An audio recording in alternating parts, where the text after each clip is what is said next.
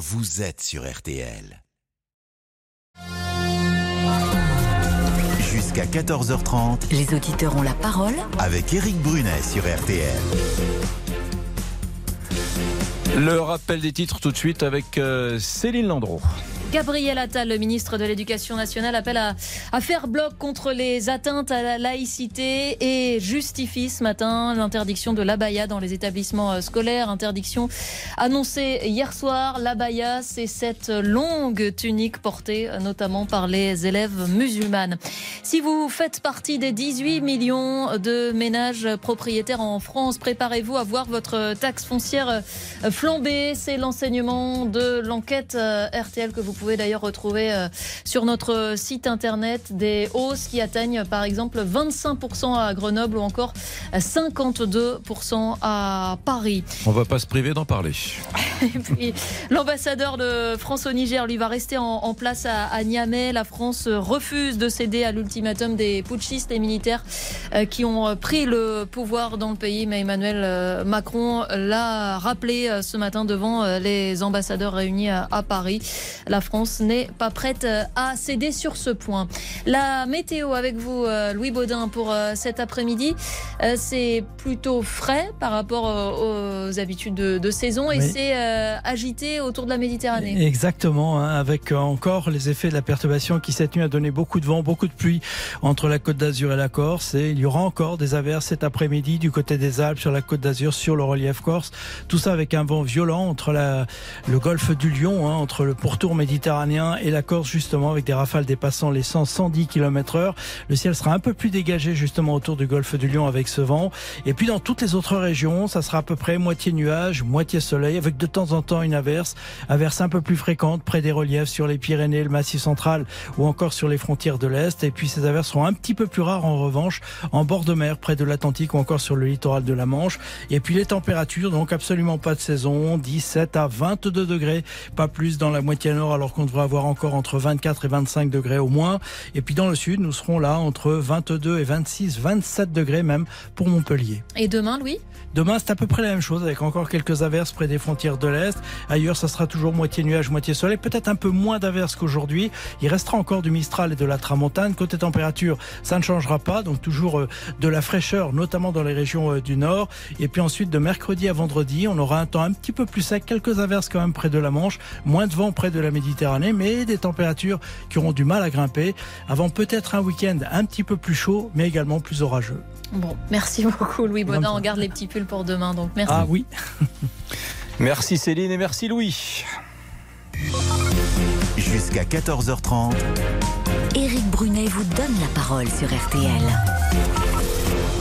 Eh bien les amis, vous savez quoi? Comme cette émission s'appelle Les auditeurs ont la parole, j'aurais pu vous faire des longs discours pour vous souhaiter la bienvenue, pour euh, faire des tas de choses, vous expliquer les nouveautés. Mais on fera ça après, parce qu'on va commencer par un auditeur, et puisqu'on parlait tout à l'heure de l'abaya, que le nouveau ministre euh, de l'Éducation nationale, Gabriel Attal, ne veut pas voir dans les établissements scolaires en cette rentrée, eh bien nous allons prendre quelqu'un qui nous appelle pour parler de, de l'abaya, et euh, il s'appelle François, il est à Lille. Salut François.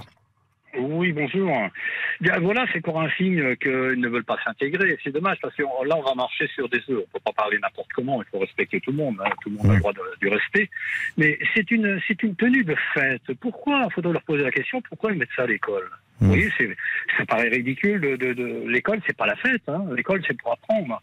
Donc, euh, Martine Aubry avait déjà eu des problèmes à la piscine. Garçons, filles, je sais pas si vous vous souvenez. Oh, très bien. Là, là, c'est euh, un truc qui va se passer à l'école. C'est-à-dire que bon, il faut respecter tout le monde pour pas être raciste. C'est affreux, c'est la plus mauvaise chose qu'il y a sur la planète. Mais Mm. pourquoi ils ne s'intègrent pas chez nous? Pourquoi ils ne s'habillent pas comme nous? Il y a des vêtements dans les magasins partout. Imaginez-vous qu'on aille. Bon, je vais pas, je vais encore dire un petit truc qui va peut-être dépasser un petit peu. Mais si on va chez eux, on, on fait pas grand-chose chez eux. Vous savez, ils nous laissent pas beaucoup de liberté. Hein. Quand vous allez dans la mosquée, faut vous déchausser. Hein. Vous dans les églises chez nous, vous euh, mettez vos chaussures. Hein. Donc, euh, il y, a, y, y y un amalgame là-dessus. C'est-à-dire que c'est de la provocation parce que vous avez 19 millions de personnes qui sont concernées par l'immigration en France. hein. Oui. Donc, euh, Qui sont ces 19 Zemmour, millions de personnes? Pourquoi, pourquoi que 19 Eh bien, millions? On est, on est tous bah, concernés. Oui, oui, mais je suis d'accord avec vous, mais je, je suis pas là pour faire de l'amalgame parce que Oui. moi, sur des œufs, là, je parle. Mais non, non, Donc, mais je, je, je, je mesure. Vous savez, euh, François, euh, moi je suis très heureux de ce que vous, des précautions que vous prenez. Euh, moi j'aime tous les débats et on a le droit de parler de l'immigration, de la maîtrise des flux migratoires, de la baya. La seule chose, c'est que je ne veux blesser personne. Bah, Et c'est bien que vous preniez ces précautions oratoires. Et à partir du moment où vous inscrivez là- là-dedans, eh bien, vous êtes libre de dire ce que vous avez envie de dire. Et j'aime ça, François. Voilà, on n'est pas là pour stigmatiser, bien évidemment. On est là euh, pour s'interroger, pour débattre euh, librement de, de tous les sujets, y compris de ceux qui sont parfois un peu délicats. Re- Restez, François, restez avec, avec nous. Euh, Je suis très heureux. Vous êtes, le, vous êtes notre premier euh, auditeur. Dans les auditeurs ont la parole, version, euh, version Donc je suis un peu touché. Je vous écoute avec beaucoup d'émotion. Aujourd'hui, il va y avoir beaucoup de E parce que je découvre euh, le, le studio. Je, je- euh, donc je suis très ému, euh, vous le savez, et à la fois euh, je, je suis très émerveillé par euh, l'idée d'être là tous les jours maintenant et vous accompagner dans les auditeurs ou la parole. Il faut que je vous présente celle qui sera également là à mes côtés tous les jours, Lisa Marie, Lisa Marie Marquez. Bonjour Lisa Marie. Bonjour Eric, bonjour à tous. Voilà, cette jolie voix sera avec nous et, et pas seulement pour faire la jolie voix. Vous allez voir que elle est euh, capable de prendre des positions aussi très claires et, de vous passer le micro à tout instant. Euh, Il y a plein de petits trucs qu'on va apprendre en marchant. Cette émission, on va se la, mettre à notre main, on va la façonner. Ce, qu'on a dit et ce qui est essentiel pour nous, c'est vraiment euh, les auditeurs vont vraiment avoir la parole. C'est-à-dire que, mesdames, messieurs, vous allez être au centre de, cette émission. On y, on y tient.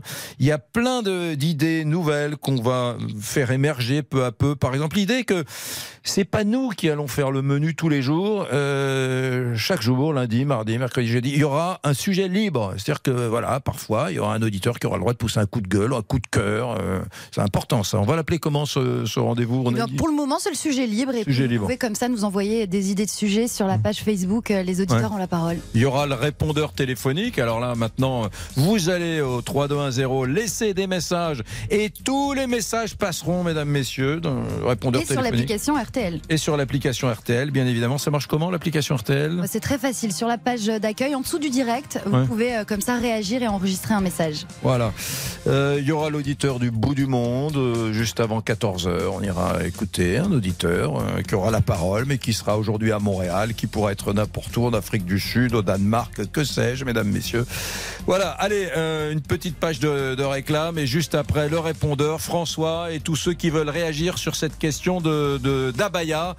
Et on écoutera d'ailleurs le ministre de l'Éducation nationale, Gabriel Attal, pour savoir ce qu'il a dit exactement sur le port de l'Abaya dans les établissements scolaires. À tout de suite. Les auditeurs ont la parole jusqu'à 14h30 sur RTL. Éric Brunet. 13h, 14h30 Les auditeurs ont la parole avec Éric Brunet sur RTL. Ah là là, j'ai le droit d'être ému ou pas, Lisa Marie bien J'ai- sûr. J'ai le droit d'être ému. Voilà, c'est une première. euh, C'est, je me suis tout ému. J'ai l'impression de faire ma, ma rentrée scolaire. Là, je suis tout ému, mesdames, messieurs, de vous retrouver. Alors oui, très important. Le répondeur téléphonique, c'est gratuit. Vous pouvez l'appeler, euh, laisser un message en appelant le 3210. Ça, vous connaissez la musique. Vous laissez un message. C'est un des choix qui vous est proposé. Vous pouvez également aller sur l'application RTL, laisser un message. Je, je vous donne les grandes règles du jeu pour que vous sachiez vraiment comment prendre la parole. Je pense à mon vieux copain Charles, agriculteur qui est sur son tracteur en ce moment même. Bah ouais, sur les tracteurs, il y a des cabines insonorisées. Il écoute RTL tous les jours. Il m'a envoyé un petit mot pour me dire qu'il était avec moi. Ça me fait chaud au cœur. Je t'embrasse, mon cher Charles. Euh, donc on peut, Charles, comme les autres. euh, Laissez des messages Voilà. à présent. Et alors donc sur la- l'application RTL, c'est gratuit. Sur l'application RTL, c'est gratuit. Au 3210, c'est 50 centimes euh, par minute. Oui. Euh, voilà. Bon, bah, très bien. Alors, euh, cet abaya, on va en parler dans un instant avec François. Je vois qu'il y a des- des- déjà des appels. Tiens, Nicolas, lui, en a un peu marre qu'on stigmatise les jeunes femmes qui portent des abayas. On écoutera ses arguments. Mais tout de suite, le répondeur, voilà, il existe. Il sera là avec nous tous les jours. Il nous accompagnera. Il me dit qu'il y a déjà des messages au 3210. Le répondeur de- des auditeurs la parole. Bonjour Sandra de Rennes. Bravo pour euh, cette belle idée de répondeur. Vraiment utile pour les personnes timides comme moi. Je vous laisse un petit message pour vous souhaiter une bonne rentrée, une bonne saison bah, à Monsieur Brunet et toute son équipe. Vraiment plaisant de vous écouter tous les jours. Merci pour votre travail. À bientôt. Bienvenue à vous, Eric. Vous avez carte blanche, une page vierge. Les auditeurs sont aussi stressés que vous. C'est une nouvelle aventure que nous allons vivre ensemble. Que la force soit avec nous. Franck, l'infirmier de Nice. Bonjour, c'est Laurence d'Orléans. Bienvenue à Éric Brunet. Les auditeurs ont la parole. Je vous souhaite une excellente rentrée. Voilà. Bonjour, Rémi Henry de Paris. Je souhaite à Éric Brunet, Vincent Parisot et Lisa Marie Marquez une très bonne rentrée. Et surtout, n'oubliez pas de bien laisser la parole aux auditeurs. C'est votre émission, mais c'est aussi la nôtre. À bientôt sur RTL. Les auditeurs ont la parole. Mais que c'est touchant. Eh, si jamais, les amis, un jour, vous estimez que on la prend trop la parole, euh, vous savez quoi? Vous laissez un message sur le répondeur. Voilà, vous, laissez un message et ça nous remettra dans, le, dans les rails. Mais c'est formidable d'entendre ça. Ça n'est rien d'autre que ça, la radio. Voilà, c'est l'idée que vous vous accapariez cette émission, que vous en fassiez votre chose, ça me met le cœur en joie. Et d'ailleurs, moi, je bosserai un peu moins. Plus vous parlez, moins je bosse. Ouais, ça va très bien avec mon caractère un peu feignant. Bon, on, on- on revient sur cette, euh, sur cette abaya, euh, Elisa Marie. On, on fait un tout petit point euh, pour savoir exactement et, et mettre tout le monde à niveau euh, quels sont les éléments nouveaux. Oui, un rappel. Donc, le ministre de l'Éducation nationale, Gabriel Attal, a justifié l'interdiction du port de l'abaya dans les établissements scolaires ce matin lors d'une conférence de presse. Je vous annonce, j'ai décidé qu'on ne pourrait plus porter l'abaya à l'école. Je vais m'entretenir cette semaine avec les chefs d'établissement, leur donner euh, tout, euh, toutes les clés pour qu'ils puissent euh, faire appliquer cette règle qui me semble nécessaire et qui est juste. Donc l'abaya, c'est un, c'est un vêtement. Alors certains disent c'est un vêtement musulman, mais le Conseil du culte dit non, non, non, non, c'est un vêtement de fête. euh, que l'on utilise dans certains pays euh, musulmans, mais ça n'est pas stricto sensu un, Un signe religieux. un signe religieux. Alors ça, tout ça est un peu compliqué. Nicolas, bon, Nicolas, il était assez remonté et disait bon, euh, de toute façon, les signes religieux à l'école, euh, ben non, euh, il est contre. Nicolas. Mais Nicolas, il y a quand même un truc, c'est que j'ai l'impression que c'est un peu une mode ou une façon aussi peut-être pour certaines de, de provoquer un peu le chef d'établissement. À une époque de la vie, quand on est adolescent ou adolescente ou jeune adulte, on, aime bien la provocation. Nicolas. Oui, bonjour Eric. Bah écoutez, non, c'est pas tant euh, euh, que je suis remonté, c'est qu'en tant que directeur d'école, donc pas chef d'établissement, je rappelle qu'un directeur d'école n'est pas chef d'établissement, ce qui m'ennuie, c'est que régulièrement, quand on fait une petite sortie politique euh, euh, sur euh, la charte de la laïcité à l'école, eh bien, régulièrement, c'est quand même une, une remarque portée contre une certaine religion, en fait. Moi, en tant que chef d'établissement, bon, euh, en tant que directeur d'école, pardon, et je répète, pas chef d'établissement, donc euh, c'est là où il y a, vous allez voir, il y a une, c'est, assez important de le dire. Moi, je n'ai pas de pouvoir de, de quoi que ce soit envers un élève. Par exemple, je peux pas renvoyer un élève de l'école. C'est pas moi qui Ouais. peux le faire. Vous, vous, vous- alors vous, vous, vous, vous trouvez, alors ça, ça m'intéresse, vous vous dites finalement, à chaque fois qu'il y a euh, une, une sortie sur la baya ou sur le voile, etc., c'est, euh, c'est on, on vise les... les, les, les- Bah, les- l'islam, on va être clair. L'islam, Euh, moi, ouais. moi, j'ai ce sentiment. Oui, mais attendez, que- Nicolas, je- je- j'entends, mais vous croyez vraiment qu'il est dans l'intention de Gabriel Attal, qui est euh, un ministre qui vient du Parti Socialiste, etc. Son but, là, ce matin, c'est de se taper les Français musulmans Vous croyez ça Mais pas du tout. Sincèrement? Ah bon? Moi, moi, ce que je pense, c'est qu'en fait, quelque part, c'est un moyen de dire à certains électeurs qui seraient plutôt à l'opposé, euh, soyez rassurés, on est quand même là sur ce sujet. Parce qu'en fait, moi, en tant que directeur d'école, je peux pas dire l'abaya est un vêtement religieux, comme vous le disiez tout à l'heure. Hmm. Le Conseil français du culte musulman dit ce n'en est pas un. Mais qui va pouvoir me dire oui, c'en est un? Hmm. Pour Mais est-ce que, est-ce que vous, vous avez. Vous, vous êtes euh, directeur d'une école euh, dans le primaire, d'un collège, d'un lycée? Oui. Ouais, dans le primaire. primaire. Je suis directeur d'une vous école n'êtes- primaire. Vous n'êtes pas confronté euh, à- à- au port de la baya par les petites filles qui sont en CE1, CE2, CM1, CM2. Voilà. Mais, mais, euh, mettez-vous à la place d'un de vos collègues qui pourrait être euh, responsable d'un établissement d'un type lycée. Euh, et, qui, qui, verrait soudainement, euh, euh, je sais pas, 5, 10, 15, 20% en, fonction de, de sa zone d'implantation, des élèves euh, féminines qui porteraient cette, cette robe qui est très couvrante quand même, qui va de, du haut de la tête jusqu'au jusqu'au pied, si j'ai bien compris. Hein, Oui, oui, c'est. comment vous réagiriez en tant que responsable d'établissement? Encore une fois. Eh bien, en tant que responsable d'établissement, il faut faire appliquer la loi. Mais je pense que la laïcité, elle n'est pas expliquée. Il n'y a aucune forme de pédagogie. Là, on a une phrase, bon, bah voilà, c'est la rentrée pour tout le monde.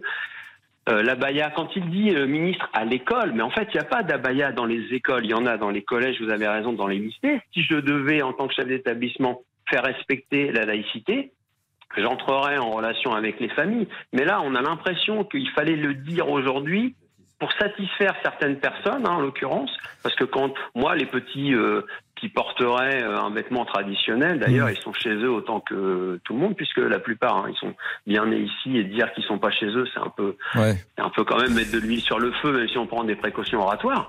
Mais euh, en tant que chef d'établissement, oui, on doit faire respecter la laïcité, mais la laïcité, elle n'est pas expliquée. Moi, ce que je dis, ce qui, Elle n'est pas expliquée. J'ai l'impression qu'on ne fait des, émissions de radio euh, que là-dessus depuis des années. Elle n'est pas expliquée. Est elle de pédagogie pour autant? attendez, attendez, attendez. Nicolas, restez avec nous. Je, vois que on, me dit, euh, Damien euh, au standard me dit qu'il y a une, jeune femme, enfin je ne sais pas si elle est jeune d'ailleurs, une femme qui porte la baya. C'est bien ça Je crois que c'est Jeanne. Bonjour Jeanne. Bonjour monsieur.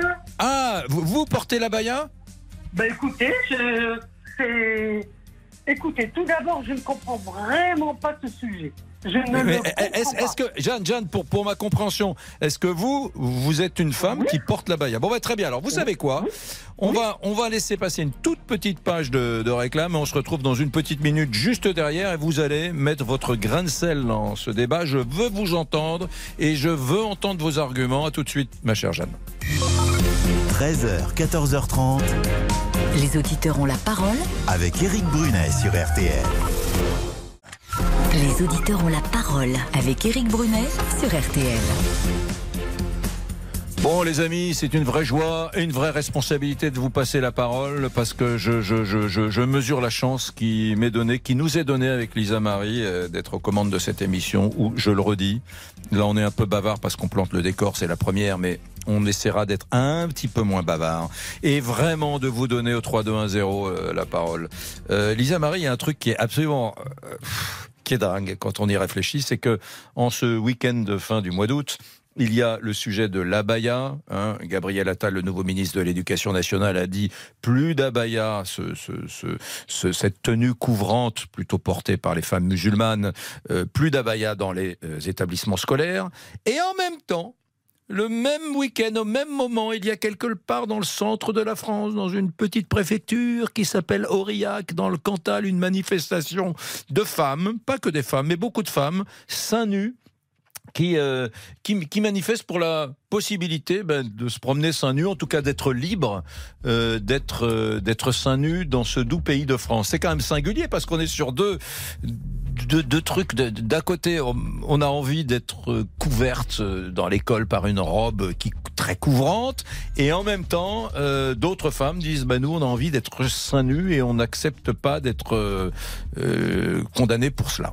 Et je précise que c'est une manifestation en soutien à Marina qui a été interpellée pour euh, exhibition sexuelle parce qu'elle s'est promenée seins nus, vous l'avez dit, mercredi, lors de l'épisode de Canicule. Et on attend euh, vos réactions au, 3210. Ouais. Alors les femmes très en colère parce que euh, Dupont-Moretti est venu à Aurillac et donc il y a une grosse manif, un millier de personnes, des femmes seins nus et ça a été jusqu'à dégrader le tribunal d'Aurillac. Hein. Oui, elles s'en sont prises au tribunal, enfin, les manifestants. Je trouve que ça c'est un sujet intéressant. Vous pouvez déjà commencer à nous appeler au 3-2-1-0 parce que euh, je, trouve quand même que cette mise en perspective euh, à Bayard d'un côté et manifestation pour avoir le droit d'être euh, seins nus de l'autre est quand même assez intéressante et on dit beaucoup sur les affres que, que traverse la société française. Bon, j'étais avec Jeanne. Jeanne est à Lille et, il lui arrive de, porter une abaya. J'aimerais comprendre. Expliquez-moi. Rebonjour Jeanne. Bonjour.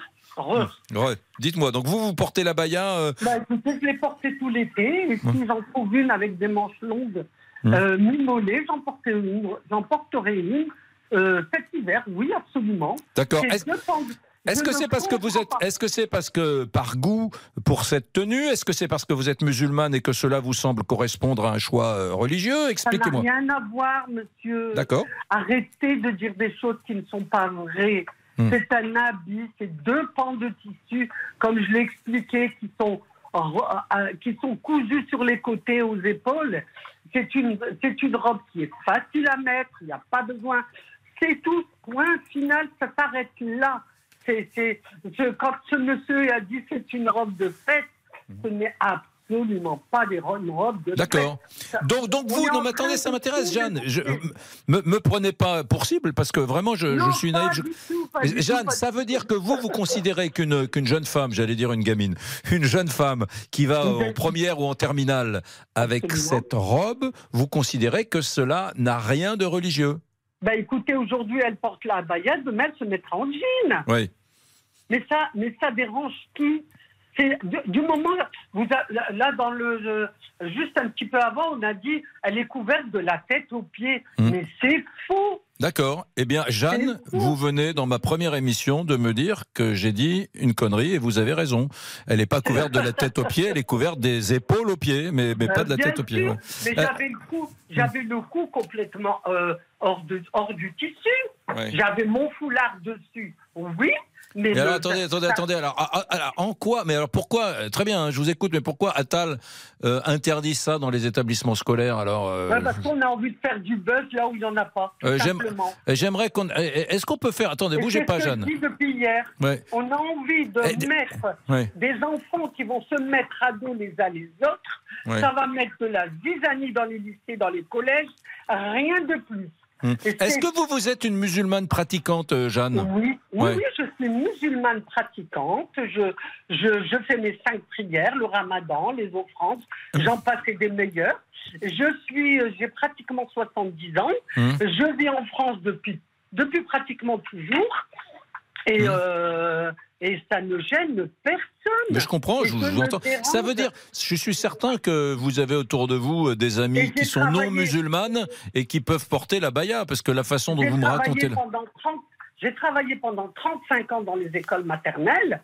J'ai fait mon, mon, ramadan, je ne mangeais pas de porc et je, et je ne dérangeais personne. Hmm. Mais je ne comprends pas pourquoi cette religion on la stigmatise comme cela. Je ne hmm. comprends pas. Je suis vraiment désolée. ça me, euh, vous voyez, j'en rigolais là il y a cinq minutes avec mon petit-fils, mon petit-fils qui est aussi en première cette année, euh, non, terminale, pardon.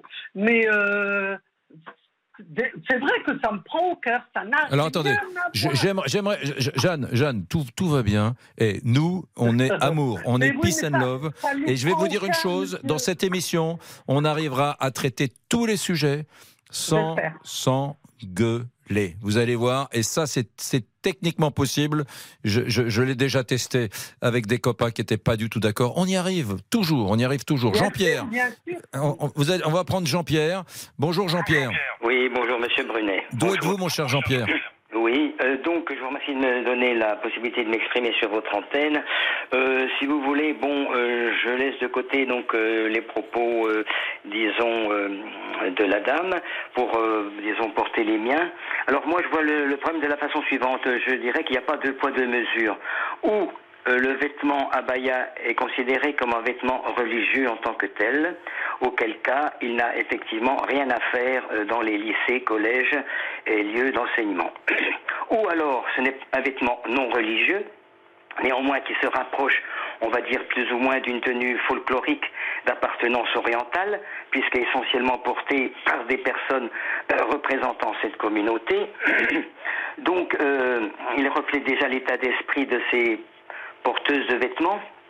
Ainsi donc, si ce n'est qu'un vêtement qui n'est pas religieux mais du type folklorique, je préconise à ce moment-là d'autoriser aussi les autres tenues folkloriques de nos régions, telles que l'Alsace, le Pays Basque, le Bretagne, etc. Et pourquoi donc euh, les jeunes n'iraient-ils pas dans leur tenue représentative de leur région? Auquel cas, je ne sais pas comment réagiraient alors les autorités, nos instances. Oui, parce que dans la Baïa, dans, le sujet à Baïa, l'interdiction par Gabriel Attal, le ministre de l'Éducation nationale, il y a aussi le, le camis. Qu'est-ce que c'est le, le camis, Lisa Marie, qui, qui est interdit donc de, depuis ce matin? C'est ça, c'est la version euh, masculine. C'est pour les jeunes hommes. C'est une robe longue et blanche que portent donc euh, les jeunes hommes. euh, Donc, il y avait dans les établissements scolaires, il y avait donc des des des, des, des signalements au niveau de l'abaya et euh, de camis. camis qui était cette, cette longue robe blanche qui, qui arrive les sous, sous les genoux. euh, ouais, qui est... D'accord, ok. Il est 13h29, 50 secondes. On se retrouve dans une petite minute après la réclame. Restez avec nous. Les auditeurs ont la parole. Éric Brunet, Les auditeurs ont la parole sur RTL. Eh, les amis, il y a quand même des télescopages dans l'actualité qui sont ah, savoureux, qu'on le veuille ou non. Euh, D'un côté, Gabriel Attal, ministre de l'Éducation nationale, interdit euh, au lycée le port de l'abaya et du camis, qui est ce- cette, ce- cette, euh, tenue couvrante que portent les garçons, et l'abaya les filles. Et puis d'un autre côté, à Aurillac, il y a des femmes qui manifestent très en colère parce qu'elles ne supportent pas qu'on s'en prenne à l'une d'entre elles qui s'est promenée seins nus le jour de la, euh, le jour de, un jour de, de canicule. C'est quand même assez savoureux, ça, Lisa Marie. Hein. Et oui, ça s'est passé euh, samedi. Un millier de personnes ont manifesté, dont de nombreuses femmes seins nus, euh, en soutien à Marina, qui a été interpellée pour exhibition sexuelle parce qu'elle s'est donc promenée seins nus mercredi. On écoute ce que disaient, euh, le- les, ce que disaient les manifestants.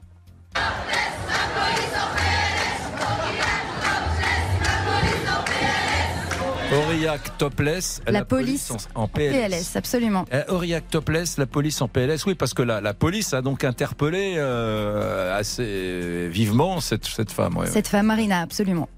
Bon, euh, très intéressant. Alors, euh, je- je- on, on continue un peu sur, sur la Baïa, mais je vois qu'il y a déjà beaucoup d'appels qui arrivent sur, euh, sur l'affaire Marina, sur Aurillac et sur euh, les, les seins nus.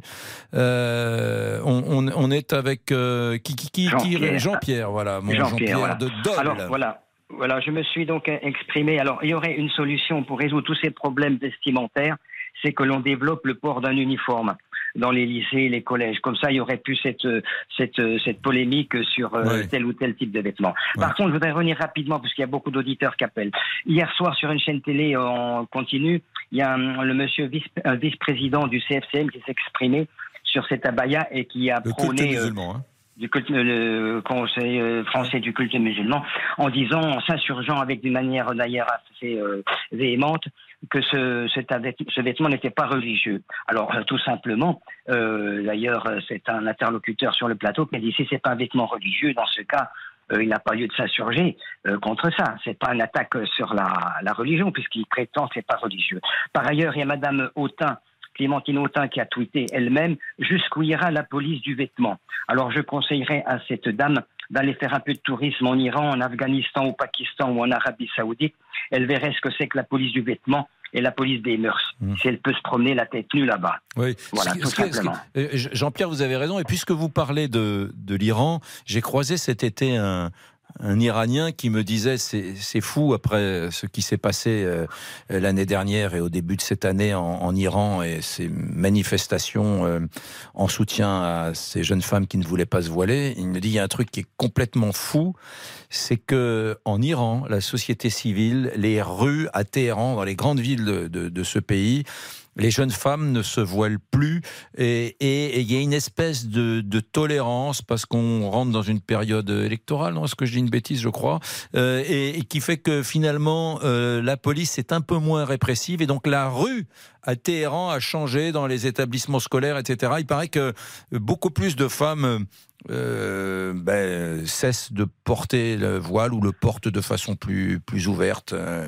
voilà, donc c'est c'est intéressant de, de C'est voir. une bonne chose. ouais. Voilà. Euh, Euh, voilà. et- et- Autrement, alors, effectivement- c'est- c'est c'est compliqué quand même de parce qu'il y a une zone grise entre le vêtement religieux et tout à l'heure Jeanne le disait le, le vêtement qui est qui est à la mode. Oui, mais le, oui, mais remarquez, ça c'est un petit peu une manière de noyer le poisson parce que euh, euh, je pense que comme par hasard, euh, les porteuses de ce type de vêtements euh, sont quand même liées à une certaine communauté religieuse. Donc, faut pas non plus voiler la face, si vous me permettez ce jeu de mots. Euh, disons en l'occurrence, euh, par rapport à ça. Euh, c'est vrai que ça peut ne pas choquer, mais c'est un petit peu le, le système, vous savez, de, de l'échelle de perroquet. Hein. On monte un petit échelon l'un après l'autre et on peut s'apercevoir que quand même depuis quelques décennies, il y a des coups de boutoir qui sont mis dans notre, euh, disons, dans nos structures de notre société par des revendications de plus en plus marquées. Bon, il faut être aveugle et sourd et pour ne pas le voir ou, pour ne pas le voir ni l'entendre. Hein.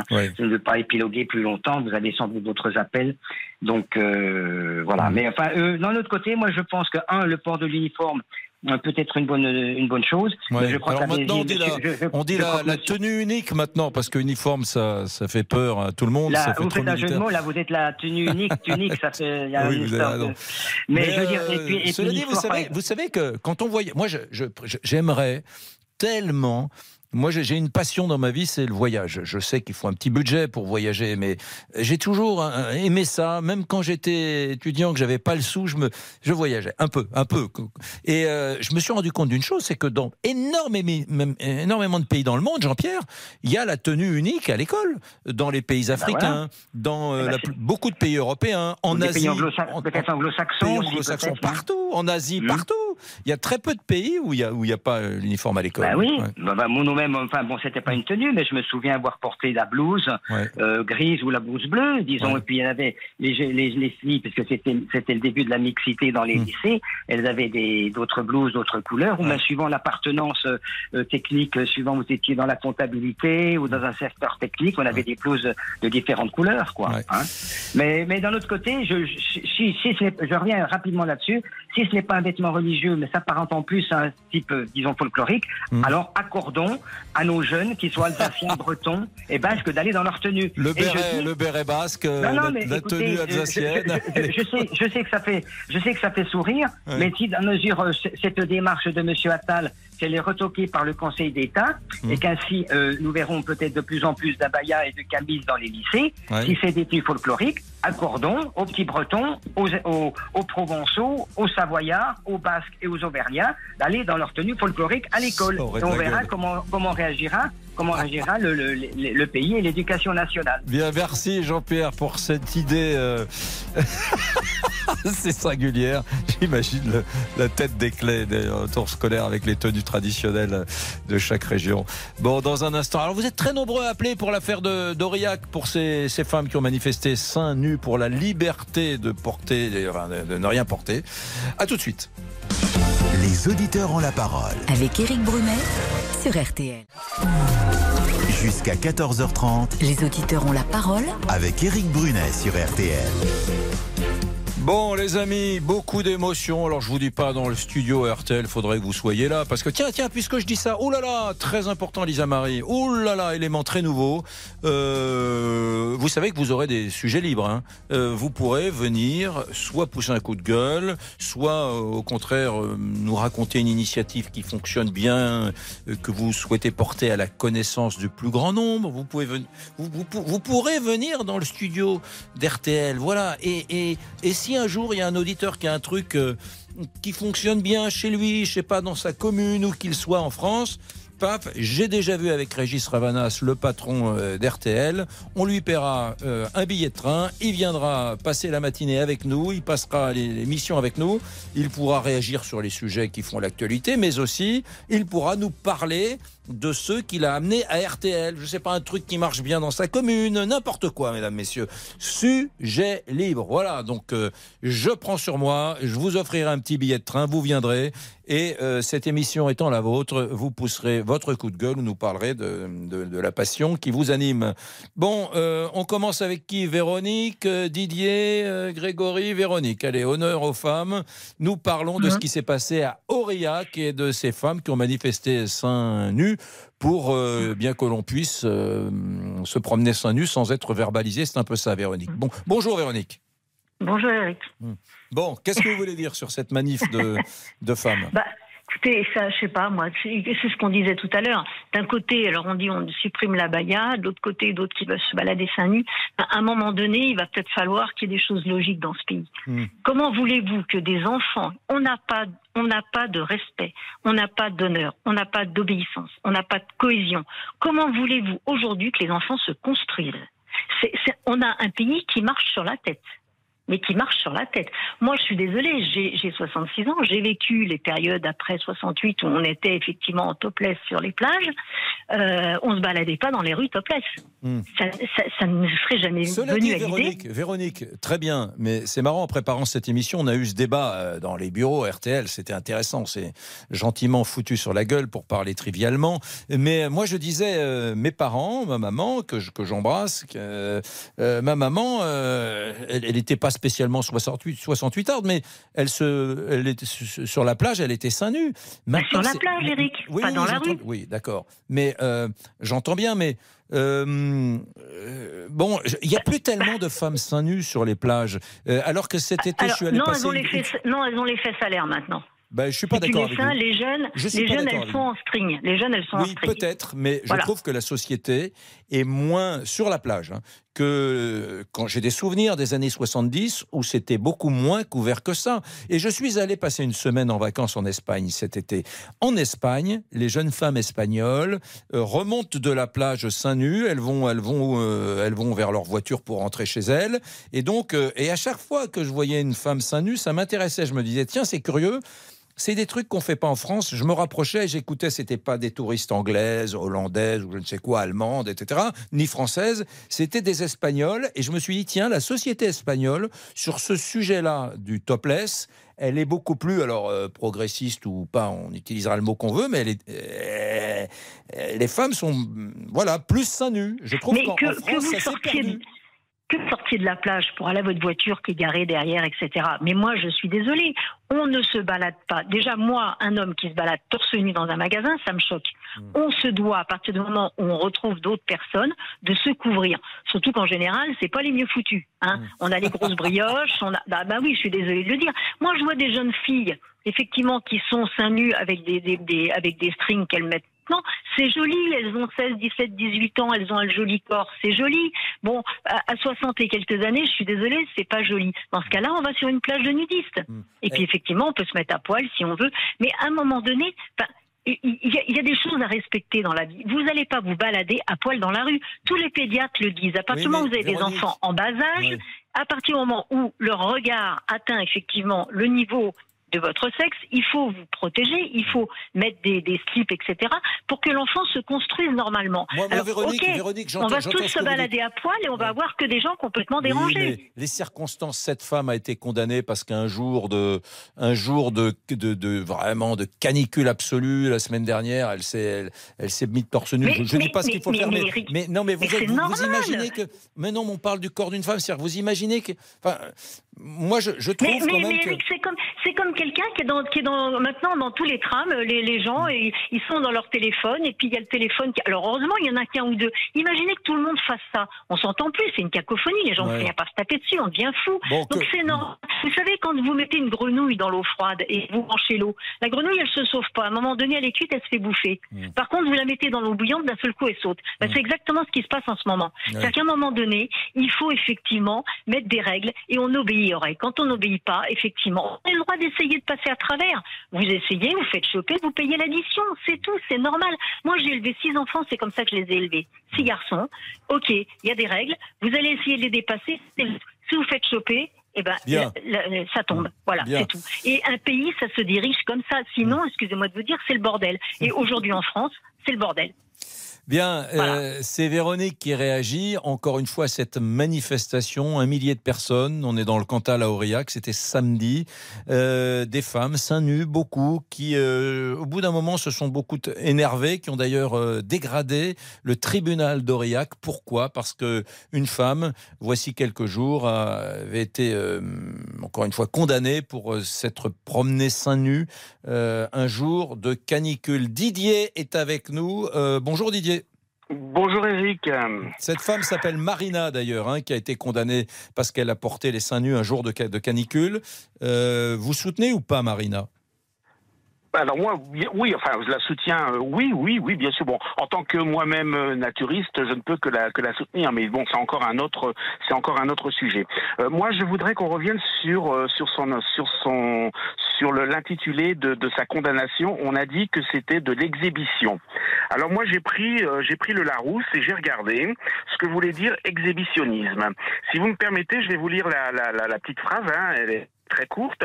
Alors, euh, sur le Larousse, ils disent déviation sexuelle dans laquelle l'exhibition en public de la verge accompagnée de masturbation remplace toute forme de rapport sexuel. Euh, Est-ce que c'est de l'exhibitionnisme de se balader les seins nus? Ben, c'est une très bonne question et je suis pas loin de penser comme vous, Didier, que ça me paraît tout à fait démesuré euh, d'aller jusqu'à une condamnation euh, judiciaire quand on voit ce qui se passe en France et les milliers de gens qui ne sont pas condamnés pour des, faits de violence, etc. Euh, que la justice puisse s'en prendre euh, à, bon, à une femme. Alors moi, je vais, aller, je, vais, je vais, aller plus loin. Je vais vous dire une femme qui va euh, dans, qui va être dans la rue et qui va donner le sein à son enfant. On va dire qu'elle fait de l'exhibition. Oui, vous savez qu'il y a eu des cas hein, où des gens oui, se oui, sont oui, oui, dans des musées, dans, dans, un grand, dans un grand parc d'attractions. Donc je, ne citerai pas le nom entre autres. Il y a eu, euh, il y a eu ça. Bon, ça a été affaire classée. Hein. Je crois que, je crois que le parc, la direction s'est excusée, etc. Il me semble bien avoir suivi ça d'un petit peu, d'un petit peu plus près. Mais dans ces cas-là, on va dire aussi que c'est de l'exhibition. Puis on va la condamner, cette femme qui va donner le sein à l'enfant. Enfin, en, France, je crois qu'on on devrait dire euh, tout ce qui est euh, autorisé avant de dire tout ce qui est euh, interdit. On gagnerait du temps, je pense. Ouais. Et moi qui suis un amoureux de la liberté, bien sûr, je comprends que que, que, on puisse pas se promener seins nus toute la journée, mais il faudrait, bon, encore une fois, je trouve qu'en 2023, cette condamnation de Marina est Enfin, moi, ça ne me satisfait pas totalement. Bon, il est 13h49. Affaire à suivre. Nous suivrons cela. Euh, dans un instant, ce sera le rendez-vous, un rendez-vous quotidien désormais. Nous irons voir un auditeur d'RTL du bout du monde.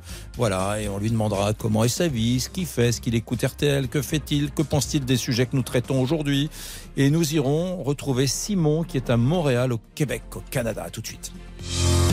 Les auditeurs ont la parole jusqu'à 14h30 sur RTL. Éric Brunet. Les auditeurs ont la parole sur RTL. Tellement heureux que vous soyez là. C'est vivant ce studio. Il y a, Jean-Alphonse Richard qui vient de rentrer. C'est mon idole, alors bien évidemment. Bonjour Jean-Alphonse. Bonjour. Je suis ravi de rencontrer mon meilleur fan, mon plus grand fan. Bah là, on peut, dire que tu n'en as pas deux comme moi. Euh, allez, 13h52. Tous les jours, vous aurez euh, l'auditeur du bout du monde. Et c'est parti, c'est la première. L'auditeur du bout du monde. On est avec Simon à Montréal, au Canada, au Québec même. Simon, il est 7h50 chez vous, mon cher Simon. Bonjour. Bonjour Eric, bonjour à vous. Bon, racontez-moi ce qu'on voit de, votre fenêtre, parce que du coup, tant qu'à faire 6000 km, faites-nous rêver un peu. Euh, je peux vous faire rêver ce matin. On a beau temps à Montréal. Je, suis au bureau actuellement, donc je vois le Mont Royal avec le lever du soleil. C'est très agréable. au bureau à 7h50 du matin? Tout à fait. Depuis une petite demi-heure déjà, c'est un rythme de vie assez montréalais de commencer un peu plus tôt. Ah, bon, qu'est-ce que qu'est-ce que vous faites, mon cher Simon? Je travaille comme ingénieur dans un cabinet de consultation en management. Donc, j'aide les entreprises sur euh, leur développement au quotidien. Vous êtes un Français qui est allé vivre, ou un Belge, ou un francophone européen qui est allé vivre au Québec, au Canada, ou vous êtes un Canadien? Je suis français, originaire de La Rochelle. je suis parti vivre au Canada il y a six ans maintenant. Mais pourquoi? Qu'est-ce qui vous a pris? C'est chouette La Rochelle. C'est très beau, c'est magnifique La Rochelle et je suis très content d'y retourner tous les étés. Mais euh, pour les études, j'avais envie d'un peu plus de défis. J'avais jamais vraiment voyagé, donc c'était l'occasion de partir découvrir un nouveau pays. Bon, alors après six ans euh, à Montréal, les plus, les moins. Quand vous avez un copain qui vous appelle, de quoi vous, êtes heureux, de quoi vous vous félicitez et qu'est-ce qui vous agace au Québec? Euh, on va commencer avec les, plus. Euh, tout d'abord, c'est la qualité de vie. Honnêtement, euh, que ce soit personnellement ou professionnellement, je pense que l'équilibre de vie est quelque chose qui peut manquer parfois en France. Et ici, c'est vraiment très très agréable d'avoir ce, bel équilibre entre les deux. Et puis, je dirais au travail professionnellement, c'est les responsabilités accordées aux jeunes, l'insertion chez les jeunes puis euh, la prise en considération de notre opinion malgré notre jeune âge. Je pense que c'est ça qui marque, c'est ça qui marque le fait qu'autant de jeunes restent ici euh, à Montréal pour parler de Montréal. Et puis après, euh, les moins, je vais dire notre beau pays. Euh, honnêtement, je pense que pour y retourner tous les étés, il n'y a pas un pays plus beau que la France d'un point de vue euh, culturel, d'un point de vue paysage. Et euh, ça, ça manque au quotidien. pourquoi, pourtant, au Québec et au Canada, la nature est sublime. Il y a des étendues gigantesques, il y a des, il y a des montagnes, on skie au nord du Québec. Enfin, c'est, il y, a, il y a cette belle Saint-Laurent, les baleines. Enfin, ça, ça c'est très beau. non, c'est vrai que c'est magnifique. Pour avoir beaucoup voyagé au Québec, je pense que les forêts avec les Laurentides juste au nord de Montréal, puis euh, le Saint-Laurent, c'est vraiment, vraiment des coins euh, magnifiques, mais euh, l'océan et la Rochelle peut manquer parfois. Alors franchement, est-ce que vous ne trouvez pas, Simon, quand vous regardez votre pays, de, celui où vous êtes né, où vous avez grandi, la France, est-ce qu'il n'y a pas des trucs qui vous agacent, que vous trouvez même parfois un peu pathétiques dans la vie française? Je sais pas, la politique, non, y a... Oui, honnêtement, ça fait ça fait beaucoup débat ce qui se passe en France en ce moment au Québec. Euh, je trouve qu'on manque un peu parfois de, de simplicité puis euh, d'ouverture d'esprit. Je pense que c'est ça aussi que les gens au, Québec apprécient. Euh, attends, attends, attends. de, de, quoi vous parlez en France? Vous dites ce qui se passe en ce moment en France, mais il se passe tellement de choses. Vous parlez de quoi? De, de, de, quoi? Par rapport aux nombreuses manifestations qu'il y a pu avoir, que ce soit divers euh, les, mois précédents, les années précédentes aussi, d'un ah point de vue de, depuis gilet les gilets jaunes, d'un point de vue. Depuis les gilets jaunes, voilà. J'imagine que ça, les gens ne comprennent pas. Ouais. Exactement. C'est des, des, choses qui font débat en France, alors qu'ici, le sujet serait même pas, même pas évoqué. Alors, il paraît que les autorités québécoises, le Québec étant une euh, province francophone, euh, essaient d'attirer beaucoup de, francophones, français, belges, suisses francophones, africains francophones, puisque au, Québec, encore une fois, un, enfin au Canada, un Canadien sur quatre n'est pas né au Canada. C'est une vraie terre d'immigration.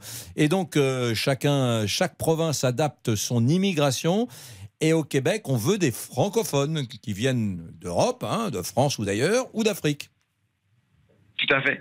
Et au Québec, c'est une grosse communication du fait qu'on travaille en français, puis on étudie en français. Et ça, je pense que c'est quelque chose sur lequel le Québec mise énormément pour attirer ces jeunes Français, que ce soit en France, en Belgique ou en Afrique notamment. Et ça marche très, très bien il y a beaucoup de choses qui sont faites, notamment au, point de vue des jeunes et puis des universités, où les frais de scolarité notamment euh, sont à un prix réduit pour euh, les Français notamment.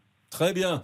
Bon, ben Simon, c'était une vraie joie de, de vous entendre. Euh, le, le, français de La Rochelle a pris un petit accent québécois au passage quand même. Mmh. il paraît. il paraît, oui. C'est pas il paraît, c'est prouvé. Ça vient, ça, il, y a des, il, y a des, dizaines de millions d'auditeurs d'RTL qui viennent de l'entendre. Bon, salut Simon, merci d'avoir passé cette, euh, ces quelques instants avec nous. Tous les jours, un, un, auditeur du bout du monde avec, euh, avec nous. Vous avez envie de, de, de, de ben, 3, 2, 1, 0. Voilà, vous nous appelez au 3, 2, 1, 0. Et bonjour, Jean-Alphonse. Bonjour mon cher Eric. Vous faites une belle rentrée. Hein. Ah oui, Tony Truant. C'est sympa. On est, on est très heureux de vous, de vous entendre. Euh, alors aujourd'hui, le générique que vous entendez derrière moi, évidemment, vous le connaissez par cœur, c'est celui de l'heure du crime. Et retour aujourd'hui sur le fait divers de l'été, euh, fait divers qui a animé cet été, c'est évidemment le 8 juillet dernier, 17h15. Déjà, vous voyez, il y a des dates et des chiffres comme ça qui vont rester. dans le Var, à mon avis. Oh, c'est les, Alpes de Provence. Les, Alpes de Provence, c'est pas le Var. Euh, effectivement, on va aller jusqu'au à ce hameau du Haut-Vernay, 25 habitants, avec la disparition du petit Émile. Mmh. Euh, deux ans et demi, euh, eh bien, depuis tout ce temps, on ne sait pas où est passé Émile. Alors, ça partait pour être un accident pur et simple, l'histoire d'Émile. Hein. Après tout, un gamin qui disparaît, euh, il peut très bien être tombé dans un trou ou une crevasse, mais pas du tout. Aujourd'hui, c'est la thèse criminelle qui avance. Les gendarmes travaillent beaucoup là-dessus et très discrètement, parce que s'il est parti et qu'on ne le trouve pas, c'est qu'il est bien quelque part. Mmh. Et s'il est bien quelque part, c'est que quelqu'un l'a emmené. Alors, on en va parler peut-être d'un accident, peut-être d'un rapt volontaire.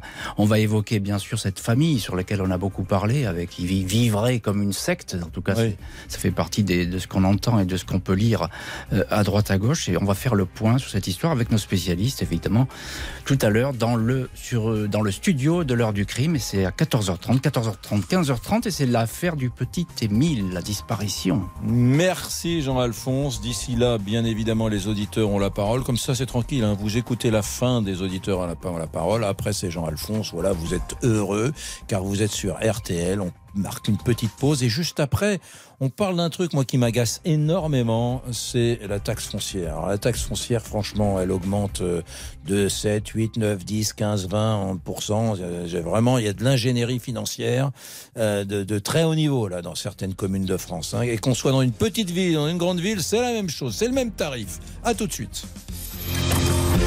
Les auditeurs ont la parole sur RTL. RTL. RTL, il est 14h, 1 minute.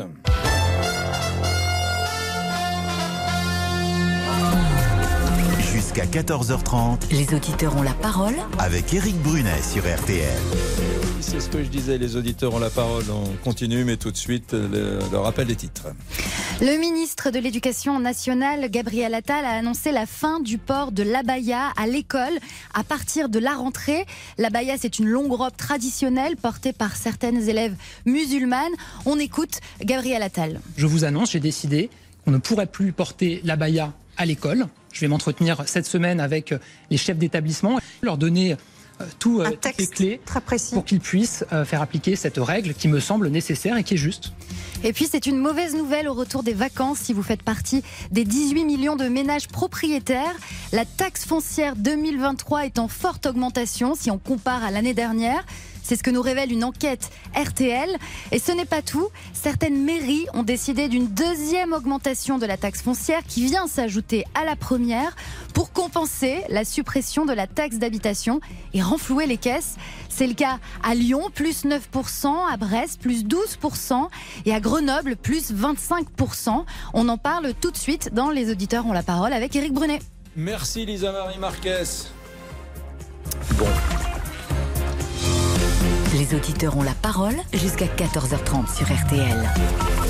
Éric Brunet. Ça, c'est assez fou quand même. Je regarde les chiffres. Quand une personne, par exemple, euh, payait cet impôt local, hein, euh, la, taxe foncière à Grenoble, euh, 1000 euros, hein, eh bien, euh, cette année, il va passer de 1000 euros à 1350 euros. À Paris, j'ose même pas vous parler de l'augmentation. À Paris, c'est plus 52% euh, d'augmentation. C'est du délire. Vous êtes très nombreux à appeler sur ce sujet. On commence avec qui? Tiens, on va du côté de Nevers et c'est Fabrice qui est avec nous. Bonjour Fabrice. Oh là là Je crois que je le connais celui-là, ce Fabrice là.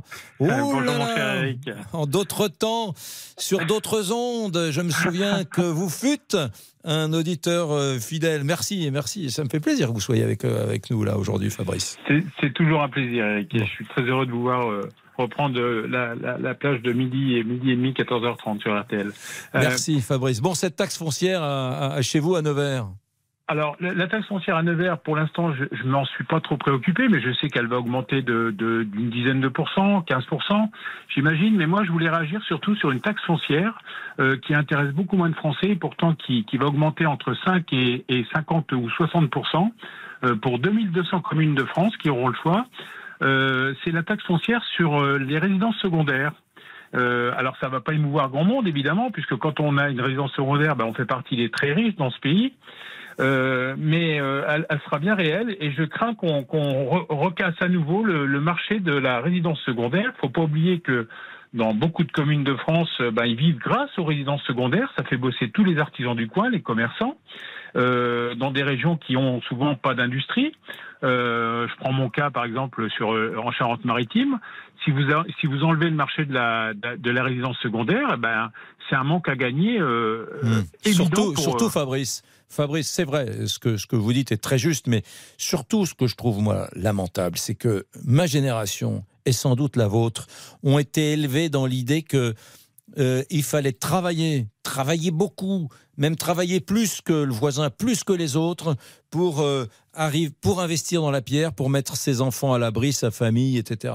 Euh, on est de cette génération, c'est-à-dire que quand on a eu la chance et la possibilité euh, de gagner un peu d'argent, sur lequel on était taxé d'ailleurs, on a un salaire, mmh, mmh. on paie des impôts sur ce salaire, et vous en reste un peu, vous empruntez, vous prenez d'ailleurs un, un, crédit, euh, au passage vous payez des intérêts, etc. Bon, avec cet argent, encore une fois, vous êtes saigné à gagner, vous vous achetez une petite résidence secondaire ou pour certains une résidence résidence principale, et vous repayez des impôts dessus, et cette taxe foncière qu'on augmente et qu'on augmente, alors que vous payez des impôts sur, euh, sur un bien que vous avez acquis en payant des impôts. Donc ça fait impôt sur impôt.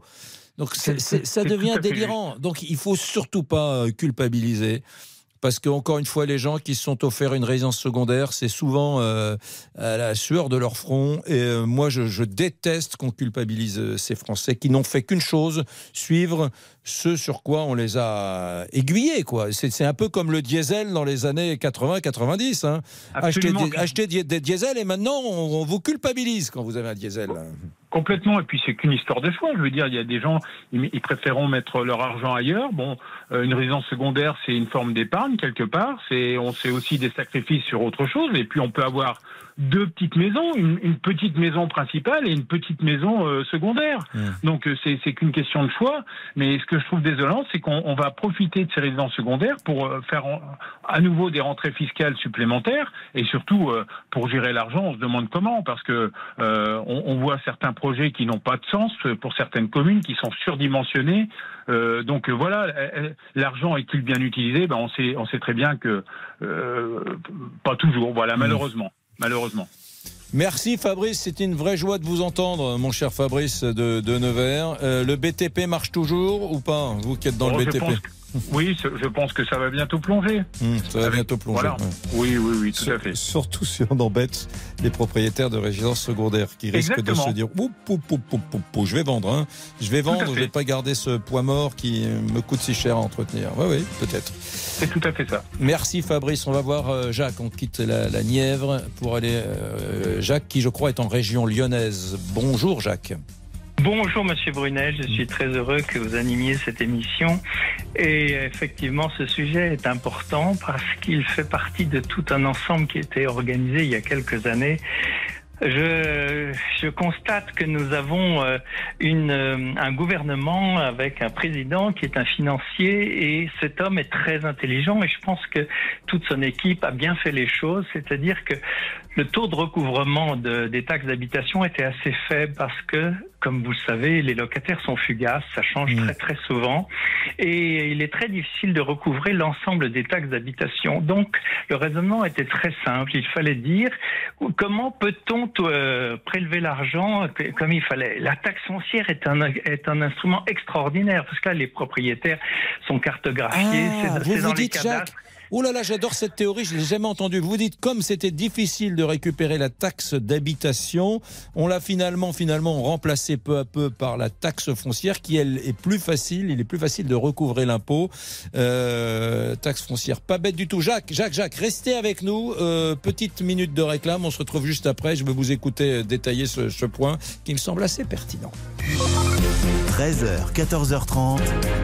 Les auditeurs ont la parole avec Éric Brunet sur RTL. Les auditeurs ont la parole avec Éric Brunet sur RTL. C'est marrant, là, je, reviens sur le débat qu'on a eu il y a un quart d'heure sur cette manifestation euh, à Aurillac de femmes qui soutenaient l'une euh, d'entre elles qui euh, avait été condamnée parce qu'elle s'était promenée seins nus un jour de canicule. On est dans le Cantal. Et j'ai un, auditeur là qui m'écrit, Benjamin, qui me dit effectivement, j'ai vérifié, à New York, à New York, se balader seins nus est un droit. Je l'ignorais. Merci euh, Benjamin. Bon, on, va, on, va, on va aller voir Jacques sur cette histoire de taxe foncière, mais vous vouliez nous parler de Coupe du Monde, euh, Elisa Marie? Et eh oui, à partir de, 18h, c'est votre nouveau rendez-vous euh, RTL Bonsoir avec Julien Cellier et toute sa bande. Et ils vous font gagner deux places pour la Coupe du Monde de rugby, deux places pour le match France-Uruguay qui aura lieu à Lille le 14 septembre. Donc quand vous appelez le 3210, quand vous êtes un, un auditeur qui passait avec nous dans Les auditeurs ont la parole, n'oubliez pas de préciser au standard que vous voulez participer euh, à ce grand jeu qui aura donc lieu à partir de 18h ce soir. Merci, merci. C'est des places, vous avez dit, pour France-Uruguay. Euh, France-Uruguay, 14 septembre. 14 septembre, bah oui, bien sûr. 3, 2, 1, 0, mesdames, messieurs, si ça vous tente. Euh, Jacques, alors là, taxe foncière, j'adore votre idée. Je crois, je crois qu'en plus, je, pressens que vous avez raison. Redites-nous, pour, pour ceux qui n'ont pas encore saisi, votre démonstration qui est, qui est toute simple, hein, Jacques. Ben, je pense que le calcul est, très rationnel et extrêmement simple. Écoutez, moi, avant 2008, j'étais locataire. Si j'avais voulu ne, pas payer ma taxe d'habitation pendant trois ans, on ne m'aurait jamais retrouvé. Alors que euh, des propriétaires, tout est cadastré, tout est fiché, tout est parfait, on retrouve parfaitement et, et, et c'est très facile de bloquer quelqu'un qui ne payerait pas sa taxe foncière. Et puis, le deuxième argument, c'est que quand vous privez des collectivités locales, des mairies de revenus, euh, ben vous, le gouvernement, vous leur dites démerdez-vous. Et qu'est-ce que vous faites dans ces cas-là quand vous êtes maire? Ben, Vous augmentez les taxes foncières. Mmh. C'est tout simple. Mmh. Et dans ce cas-là, la promesse de monsieur, euh, notre cher président, enfin, qui est mon président aussi, mmh. euh, eh bien, eh bien, maintenant, elle se transforme en une, une augmentation colossal des taxes foncières sur les propriétaires qui sont facilement taxables et facilement euh, corvéables. C'est très très simple. Finalement, cette taxe d'habitation, difficile à recouvrer par l'administration fiscale parce que c'est compliqué de suivre des locataires, ça change tout bah toujours. Oui, mais oui, voilà, finalement, ça c'est de l'ingénierie fiscale. Ça, ça, ça s'est décidé à, Bercy entre grands, voilà, entre, énarques. Voilà, et donc, et donc, elle a été peu à peu, s'est substituée à cette taxe d'habitation, la taxe foncière, parce que un proprio, c'est beaucoup beaucoup plus facile de le tracer. Et vous avez mille fois raison. Et alors, c'est là que je suis heureux d'être, euh, de piloter cette émission parce que parfois, ben voilà, on a au, 3-2-1-0, on a un coup de fil et qui est très éclairant. Et je trouve que votre point de vue est très éclairant, Jacques. Vous avez mille fois raison et c'est une évidence d'ailleurs. Je, vais vous dire une chose très très simple. Moi, je, je suis propriétaire que depuis 2008. J'ai acheté une ferme en ruine dans les monts du Lyonnais. Et, euh, et, et, quand euh, il y a eu notre notre, notre déclaration sur le revenu, j'ai rempli comme tout bon Français qui est fier de payer des impôts parce qu'il gagne bien sa retraite. Mmh. Eh bien, euh, j'ai rempli euh, effectivement en disant que la surface en mètre carré habitable me paraissait pas idiote. Je n'avais aucun moyen de la vérifier. J'ai dit oui. Mmh. Et je me suis reçu un courrier dans les huit jours qui suivaient, comme quoi ma, ma taxe foncière allait être multipliée par 10. Mmh. Vous, ouais, ouais, ben ça, par 10 Par 10, monsieur. Monsieur Brunet, par 10, par 10. Alors, elle était peut-être sous-estimée avant, je veux bien le croire parce que j'ai réhabilité cette ferme en ruine, je l'ai quand même un petit peu améliorée. J'accepte, hmm. j'accepte parce que j'ai fait les efforts pour la rendre un peu plus délirant. Ça veut dire, ça veut dire qu'au fond, euh, bon ben c'est pas une nouveauté, hein, mais ça veut dire que voilà, à travers la, la, taxe foncière, on devient à nouveau ben, une bonne petite vache à traire, euh, voilà. Ah, bien sûr. Et alors vous qui êtes de la région lyonnaise, vous avez vu quand même à Lyon, hein, plus 9% euh, sur la commune de Lyon, l'augmentation de la taxe foncière. Ouais, ouais. Mais ça, c'est lié à la nouvelle mairie et qui a mis euh, ce qu'il fallait pour ça. Hmm. Bon, merci Jacques, encore une fois. Coucou de, coup, bah, de zoom je, je, suis humblement, euh, hmm. humblement quelqu'un qui regarde les choses avec euh, un certain respect, mais effectivement, je respecte notre président qui a tenu ses engagements par rapport à la taxe d'habitation, mais qui avait déjà sa solution pour la compenser. Oui, ouais, ouais. Assez, assez finaux d'ailleurs, assez finaux. Euh, merci, mon cher Jacques de la région lyonnaise. Je vous propose d'aller dans le département du Maine-et-Loire, du côté d'Angers. Et c'est Rachid qui a composé le 3-2-1-0. Mon cher Rachid, bonjour. Bonjour Eric euh, et bonjour tout le monde. Euh, c'est pour ma part, c'est la première fois que je vous appelle vous. J'ai déjà participé à cette émission, mmh. mais pour vous, contrairement à Fabrice tout à l'heure, bah, mmh. c'est la première fois et ce sera peut-être pas la dernière. Ah. voilà et puis voilà. Donc je vous souhaite la bienvenue dans l'émission. Ah, merci euh, Rachid, merci beaucoup. Merci beaucoup. sur le sujet, alors vous, vous payez euh, une taxe foncière Sur le sujet, euh, j'habite Angers, j'ai acheté ma maison en 2016 et je paye 1500 euh, euros aujourd'hui de taxe foncière. je suis mensualisé, je paye 150 euros par mois et à l'arrivée de la taxe, j'aurai pratiquement fini de tout payer. voilà. Sans surprise, en attendant de voir l'augmentation qui va tomber par la suite. C'est lourd pour vous C'est lourd? Alors, pour moi, je vous le dis franchement, je touche 1300 euros net. Euh, en 2016, je pouvais la payer, ça passait quand même dans le budget. Mais aujourd'hui, avec la cherté de la vie, le pouvoir d'achat, l'augmentation du prix du carburant, le salaire qui n'augmente que de 1% par an, donc ça fait quoi 25 euros au brut euh, Je sais pas. Euh, aujourd'hui, bah, j'ai décidé de vendre parce que je suis à découvert pratiquement euh, à partir du 5 ou du 10 du mois. Vous allez vendre votre maison à Angers? Je vais, voilà, je vais vendre ma maison et je vais, je vais revenir en location. Voilà parce que voilà. Après, à côté de ça, il suffit de travailler et d'avoir un salaire, même si c'est un salaire minimum. Vous êtes considéré comme étant quelqu'un qui a des revenus et qui peut tout payer sans pour, pouvoir avoir une aide ou, quel que soit. Ah moi, ben, j'ai pas d'aide. Vous êtes Rachid, vous êtes dans la pire tranche strate de la société française. Vous êtes un actif avec un modeste, euh, voilà, avec un modeste salaire. Alors, euh, moi, je n'ai, moi, je n'ai pas de prime de rentrée scolaire. Je vais payer, je sais pas combien pour la rentrée scolaire de mes enfants. Je mmh. J'ai pas de prime de Noël. J'ai pas, je, ne la réclame pas, mais je mmh. travaille. Je peux. Mais enfin, euh, qu'on nous laisse vivre de notre travail. Vous faites quel, métier, Rachid? J'ai le droit de vous poser la question? Oui, alors je suis dans la logistique, je suis hmm. agent de bascule, si vous voyez ce que je veux dire. Je pèse les camions, tout ça. D'accord. Pour, les, pour les marchandises, etc. Vous êtes dans le back-office du, du, transport, du fret. Exactement. Et, euh, et, moi, euh, aujourd'hui, euh, si vous voulez, pourquoi y a-t-il pas, par exemple, pour, pour les, les propriétaires qui sont toujours à, à crédit, surtout en début euh, là, je suis qu'à la quatrième, cinquième euh, année de, de, de, de crédit. Pourquoi y a-t-il pas un petit barème pour aider un peu les gens qui ne sont pas la maison, elle n'est pas encore à moi, elle est à la banque si vous voulez quelque part. Alors euh, avec le crédit, je dois encore payer la taxe foncière. Ça, ça, ça, ça pénalise fortement mon budget. Je ne peux rien faire dans la maison pour l'améliorer. C'est une maison de 69 je ne peux pas faire de travaux, je ne peux pas, je ne peux pas parce que je dois faire attention à mon budget. Et euh, j'ai patienté, j'ai patienté, j'ai patienté, mais là, il faut se rendre à l'évidence, je ne pourrai pas la garder. donc, voilà. Non, mais ce qui vous arrive est, dingue parce que c'est pas le but de la vie. Si vous imaginez, on, est quand même. Franchement, je veux, veux pas. Euh, ceux qui me connaissent savent à quel point euh, je, mmh. suis centré sur ce sujet, mais on est, on est le pays euh, la France, où, euh, bon an, mal an, quand on cumule tous les impôts qu'on paye, on est sans doute, il y a à peu près 200 pays dans le monde, 200 pays dans le monde, on est sans doute le pays où l'on paie le plus d'impôts, tout, tout, confondu. Hein.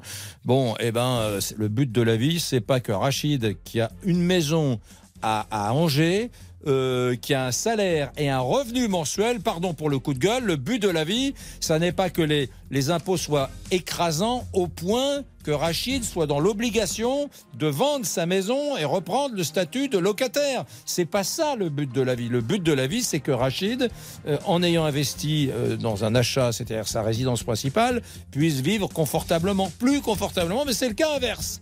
C'est trop dur à porter, donc il va vendre sa baraque. C'est c'est simplement, philosophiquement, même dans la, dans la philosophie fiscale, si, cette discipline devait exister, ce serait absurde. Voilà, et ça l'est. Ça l'est. On est en absurdistan. Voilà, donc Rachid va vendre sa baraque pour payer ses, ses, taxes foncières et, ses impôts. Bon, les amis, dans un instant, on va se poser la question y a-t-il trop de vacances euh, en France? À tout de suite. Les auditeurs ont la parole. Jusqu'à 14h30, les auditeurs ont la parole avec Eric Brunet sur RTL. Pour avoir la parole, vous faites le 3, 2, 1, 0. Lisa Marie, est-ce que les vacances d'été sont trop longues en France? Et oui, il y a trop de vacances et les journées sont trop chargées. C'est ce qu'a déclaré Emmanuel Macron dans son entretien au magazine Le Point. Et c'est donc notre question RTL du jour. Les vacances d'été sont-elles trop longues? On attend euh, vos réactions sur euh, l'application RTL, sur rtl.fr et à votre micro, mon cher Eric. Allez, euh, on va on va retrouver qui? Françoise. Tiens, bonsoir ma chère Françoise. Bonsoir. Bonsoir. Bonjour, à toutes. bonjour à toute l'équipe. Oui, oui. Bonjour à toute l'équipe.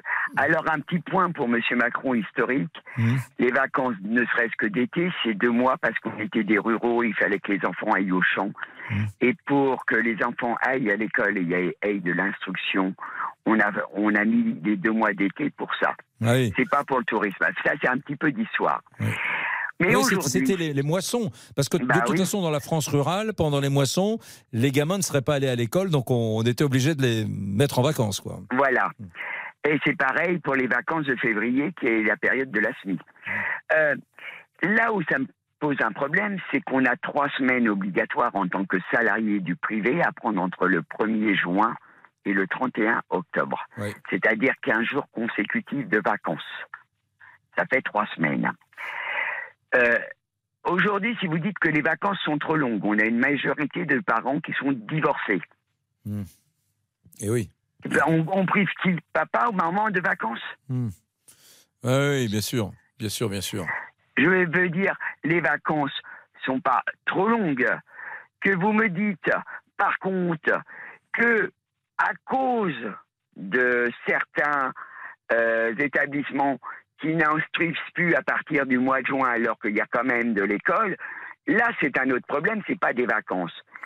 Vous voulez dire que les, gamins euh, au lycée, au collège ou à l'école primaire sont déjà en vacances le, 5 juin euh, Voilà, à peu près. Les profs ont, les profs font parfois des, jeux, des, trucs ludiques. Euh, voilà, parce qu'on sait que les enfants... Mais le, problème, c'est que juillet et août, vous avez des enfants dont les parents sont divorcés, sont à des milliers de kilomètres. Je prends un enfant dont le père est muté à l'île de la Réunion et que le gamin est en métropole. Oui, la garde partagée, mais Bon, euh, est-ce qu'il y a besoin des, deux mois quand même de vacances Mais comment vous faites pour prendre vos trois semaines? Oui, oui, oui. Trois semaines, trois semaines. Trois semaines plus trois semaines, ça fait pas deux mois, ça fait un mois et demi. De toute façon, si, on réduisait les vacances, on ne réduirait pas les vacances de, de, un mois. On les réduirait peut-être d'une semaine. Vous savez comment. Et le problème, c'est hmm. qu'après, on, on, dit, mais déjà, hmm. je vois un peu gros. Oui, mais comme les vacances sont réduites, on n'a plus besoin de trois semaines de vacances en été. Hmm. On va peut-être pouvoir dire que 15 jours, parce que c'est ce que les employeurs veulent. Le problème, c'est que médicalement parlant, pour votre, pour votre santé, il vous faut trois semaines de vacances, une semaine pour s'adapter aux vacances, la deuxième semaine euh, où on commence à faire des grasses matinées, la troisième semaine où on apprécie, hmm. et la quatrième, on revient et on se remet dans le bain. Là, qu'est-ce que vous faites? Vous allez prendre deux semaines, bientôt on va revenir avant 36, à avoir qu'une semaine de vacances. Hein. Oui, oui, oui, oui. On n'en est pas là quand même, euh, François. Ah bah, vous savez, avec la retraite, euh, avec euh, France Travail, mm. que derrière ça soit ça, c'est pas étonnant. Oui. Bon, Françoise, merci beaucoup. c'est une opinion d'ailleurs. moi, j'ai le sentiment que les vacances sont pas menacées à ce point-là quand même. Franck, Franck est avec nous. On quitte Françoise, on va dans le sud-est de la France, à Nice. Tiens, bonsoir, Franck. Bonjour, Franck. Mais qu'est-ce que j'ai à dire Bonsoir? Bonjour, Franck. Bonjour, Eric. Mais c'est parce que vous faisiez la tranche 19-20 heures euh, la saison dernière. C'est pour ça que vous avez un décalage horaire. Le mec qui arrive pas à s'en remettre. Ouais, voilà. Vous voulez 10 semaines de congé aussi ou pas? Peut-être on vous donne 10 semaines ou, 3 mois de vacances. non, bon, bref, pour revenir. Merci à vous en tout cas. L'épisode 1 de la saison 1 2023-2024 les auditeurs, elle est sympa. Moi, je m'écoute depuis midi. Merci bien, merci ah, d'avoir pris le relais de Pascal. Merci. Alors, pour les vacances, moi, je suis pour. Moi, franchement, je pense que oui. Ils auraient dû reprendre la hausse d'environ du 20, 21 je reprends un peu les, les, les, mon raisonnement, les arguments de François juste avant. Euh, à partir de juin, vous avez pas mal de collèges et de lycées qui sont centres d'examen. Donc il faut préparer. Donc les enfants, on les laisse à la maison. Donc le mois de juin, il est fini. Ensuite, vous avez aussi des parents, et ça je l'ai entendu la semaine dernière sur l'antenne de RTL, où il y a des parents, ils disent, parce que je peux comprendre leur pouvoir d'achat, ah ben moi je fais un mot à mon fils parce que je le mets pas à l'école du 15 au 30 juin, parce que c'est encore moins cher dans les locations de camping, euh, etc., de vacances. Et même chose, je vais louer à partir de cette semaine, donc du lundi 28, et je mettrai mon enfant qu'à partir du 10 septembre à l'école pour une, raison, une question de pouvoir d'achat. Hmm. Ensuite, il y a les centres aérés, les colonies de vacances qui arrêtent au 15 août parce qu'on utilise des euh, locaux de municipaux. Donc, il faut repréparer tous les locaux pour la rentrée de collège ou, maternelle ou primaire. Donc, de toute façon, à partir du 15 août, les enfants sont entre guillemets livrés à eux-mêmes chez papa, maman. Et moi, dans mon métier d'infirmier, j'ai déjà des collègues qui sont venus vers nous parce qu'il n'y a plus de centre aéré depuis le 15 août. Donc, ils sont en difficulté, même le papa et la maman, donc ce ne sont pas des parents divorcés, ce ne sont pas des familles monoparentales. Et ils, me disent, ben non, moi je peux pas venir travailler tel jour, tel jour ou tel matin. Donc vous, parce que je peux pas garder. donc on toute cette longue mise en place pour me dire que finalement, après le 15 août, ça serait pas idiot de reprendre l'école, genre le 21, genre lundi dernier. Là. Voilà, oui, lundi 21 par exemple, et on refait le programme qui a peut-être pas été bien assimilé et parce qu'en juin, on n'a peut-être pas tout terminé. On voit déjà sur 15 jours les enfants qui ont des difficultés et ceux qui ne l'ont pas. On peut éventuellement faire des groupes de travail, des binômes pour que celui qui a des capacités intellectuelles aide celui qui, euh, qui, a, qui, a, un petit peu un retard euh, à l'école. Et puis après, on l'ouvre au monde du travail. Pourquoi mmh. pas Pour voir des vocations. Parce qu'il y en a, ils vont aller en master, au baccalauréat. Et puis finalement, ben, ils vont se retrouver chez Pôle emploi. Et on dirait, ah ben mince, hein, si on avait su au collège ou au lycée, on se serait peut-être organisé différemment. Il faut que les parents s'adaptent la priorité, c'est l'éducation de leur progéniture. Très clair euh, la démonstration de Franck. J'adore, très bien. Il nous fait avancer dans ce débat. Marina m'appelle de Mâcon. On dit au revoir aux Niçois, Franck, et on va euh, en Bourgogne avec euh, Marina. Bonjour. Bonjour Eric, bonjour Lisa Marie. Hmm, Marina, les vacances sont-elles trop longues Oui, alors je trouve effectivement en tant que, belle-mère, hein, je n'ai pas d'enfants mais j'ai des beaux enfants, c'était un petit peu trop long. Alors je sais bien que l'école n'est pas une garderie, ça, c'est très clair. Mais deux mois de vacances, c'est difficile d'arriver à concilier tout le monde, surtout quand euh, le mari est divorcé de la maman des beaux enfants, qu'ils sont infirmiers tous les deux. C'est un vrai casse-tête à, organiser. Euh, maintenant, là où je suis moins d'accord, c'est que le président Macron euh, nous a dit que les vacances étaient trop longues et de ce fait, la rentrée se ferait le 20 août pour les enfants en difficulté. Et pour moi, c'est une mesure totalement paillette, enfin gadget. Euh, c'est, on va pas se leurrer, c'est pas en dix jours que, que les enfants vont se remettre à niveau. Et si réellement on voulait faire quelque chose pour eux, peut-être qu'on pourrait faire aller l'école jusqu'au 30 juin, voire au 4 juillet, comme c'est normalement prévu dans le planning, et pas s'arrêter au 1er ou 2 juin. Et, on gagnerait un mois. Je suis quand même journaliste euh, officiellement, on va dire, euh, et vous m'apprenez cette histoire de, de, de, reprise des cours pour les enfants en difficulté euh, le 20 août. J'ignorais ça. Alors, je l'ai entendu sur une, une, radio concurrente. On va vérifier. Mais et ça serait dans les tuyaux ah de mettre la rentrée autour du 20 août, hmm. seulement pour les enfants en difficulté. Donc là, en plus, on les stigmatise même pas. Mmh. Et Bon, c'est pas dix jours qui vont changer quelque chose. Alors ce serait peut-être pour la rentrée euh, euh, l'année prochaine. Hein. C'est dans les tuyaux, c'est pas encore. Euh, voilà. Merci Marina pour votre appel. Je vous coupe un peu le sifflet, mais mais j'ai pas vu le temps passer. je vous embrasse très fort, ma chère Marina. Un baiser consenti, bien évidemment. Hein. Vous êtes maconnaise et c'est une vraie joie de vous avoir entendu. Dans un instant, vous saurez tout sur l'heure du crime. À tout de suite. Politique, sport, culture, l'actualité complète en un clic Bonjour, c'est Ophélie Meunier. Le journal inattendu sur RTL. Chaque samedi, retrouvons-nous pendant une heure en direct sur RTL à 12h30 pour le journal inattendu. Les informations du jour avec les reportages éclairants de la rédaction et un invité qui nous livre son regard sur l'actualité. Le journal inattendu, c'est tous les samedis en direct à 12h30 sur RTL. Vous avez manqué une émission? Retrouvez-la sur rtl.fr et l'application RTL.